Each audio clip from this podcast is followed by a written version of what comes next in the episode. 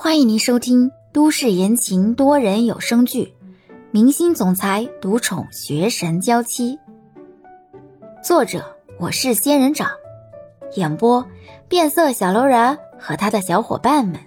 欢迎订阅第一百三十二集。果然，欧星辰和万明都因为这剧情的反转而错愕，孙爸爸也很震惊。因为从来没听女儿说过喜欢欧星辰的事情啊。可是女儿哭得那么委屈，孙爸爸又不觉得这是骗人的。刚才还坚定的心，忽然就有些动摇了。孙爸爸看着欧星辰一步步的长大，一步步的站稳脚跟，算起来已经有十多个年头了。真所谓知根知底，这孩子心性正，品行端。女儿跟着他，肯定不会吃亏。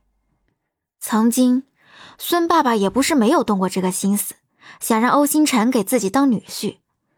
但是那时自己的女儿嫌弃欧星辰一穷二白，不同意。后来欧星辰进了这个圈子之后，发展的也不是很顺利，品性太端正，反而限制了他，所以这件事也就耽搁了。现在随着欧星辰一点点的火起来，女儿估计是真的发现欧星辰是个潜力股，动心了吧？如果女儿没这个心思，孙爸爸真的不愿意耽搁欧星辰的幸福。可是既然女儿有这个心思，而欧星辰又是不可多得的好孩子，孙爸爸还真想好好的撮合撮合。星辰。孙爸爸果然是有些异动了。欧星辰没想到孙云云竟然来这么一出。如果孙爸爸站在对立面不肯支持自己，那下一步他就更难走了。尤其是孙云云这么一说，孙爸爸就会坚定曾经他有过的那个念头吧。几年前，孙爸爸就提过这件事，说他很欣赏欧星辰。如果可以，真希望他可以给自己当女婿。只是那时的孙云云年纪还小，而欧星辰也没有成家的心思，他就没有放在心上。谁知道？欧星辰真没想到孙云云会利用孙爸爸的这个心理。孙云云还在那里委屈的掉眼泪。至于他是不是真委屈，谁也不知道。反正从表象上看。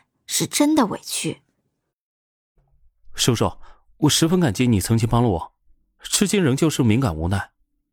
但是叔叔你也知道，云云比我小好几岁，我一直把她当妹妹。叔叔，你能设想一下，让一个当哥哥的娶一个当妹妹的人为妻子，那会是一种什么感觉？从我的立场来说，我真有一种乱伦的感觉。谁是你妹妹？谁要当你妹妹呀？我们又没有血缘关系，怎么会是乱伦啊？我知道，你就是想用这个理由拒绝我，欧星辰。我现在就跟你撂下话，你要是敢跟我提分手，我死给你看！孙爸爸和孙妈妈都惊住了，没想到孙云云竟然这么撂狠话。欧星辰其实很想说。自己不相信，那么贪恋名气、贪恋钱财的孙云云会有这个魄力寻死。但是当着孙家父母的面，这样的话欧星辰说不出来，只能咽在了喉咙里。云云啊，你可千万别想不开，我们就你这么一个女儿，你要是死了，我们这就白发人送黑发人了，你能忍心啊？孙妈妈赶忙开口：“我死了，你们不还有半个儿子的吗？” 孙云云转而趴在孙妈妈的身上哭了起来。欧星辰觉得心烦，却毫无办法。看情形，孙家的父母已经完全被孙云云给牵住了鼻子，而欧星辰是拉不到赞助了。万明从旁边撞了撞欧星辰，示意他该撤了，留在这里就只能等着被逼婚了。欧星辰也知道今天是被孙云云摆了一道，没办法再聊下去了，这才站起身。叔叔阿姨，我还有事儿，我先走了。星辰啊，这件事儿咱们还得从长计议啊。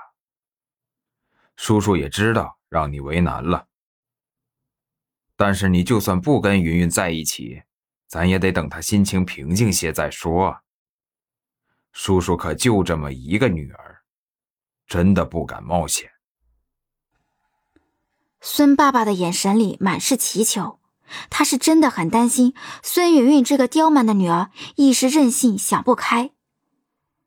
欧星辰沉默的看着孙爸爸，这才开口：“叔叔，我希望你们好好见见他。我先走了。”欧星辰躬了躬身，和万明一起离开了。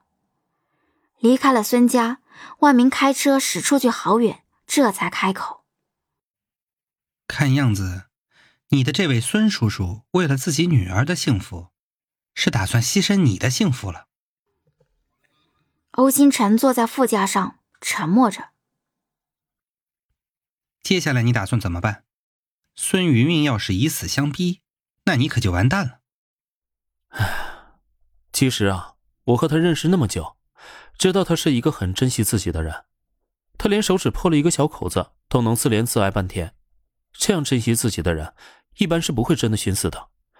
我只是怕他以死相逼，做错形式，我反而会更被动。对对对，电视剧里都这么演。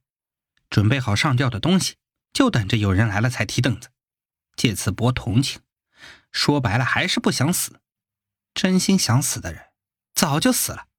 就怕这种明明不想死还演苦情戏博眼球的，很显然，孙云云就是那种不想死却还是要演寻死戏码的人。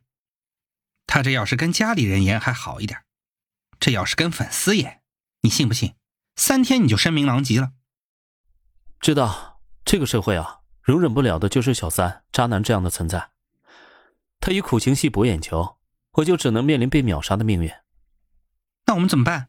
坐以待毙吗？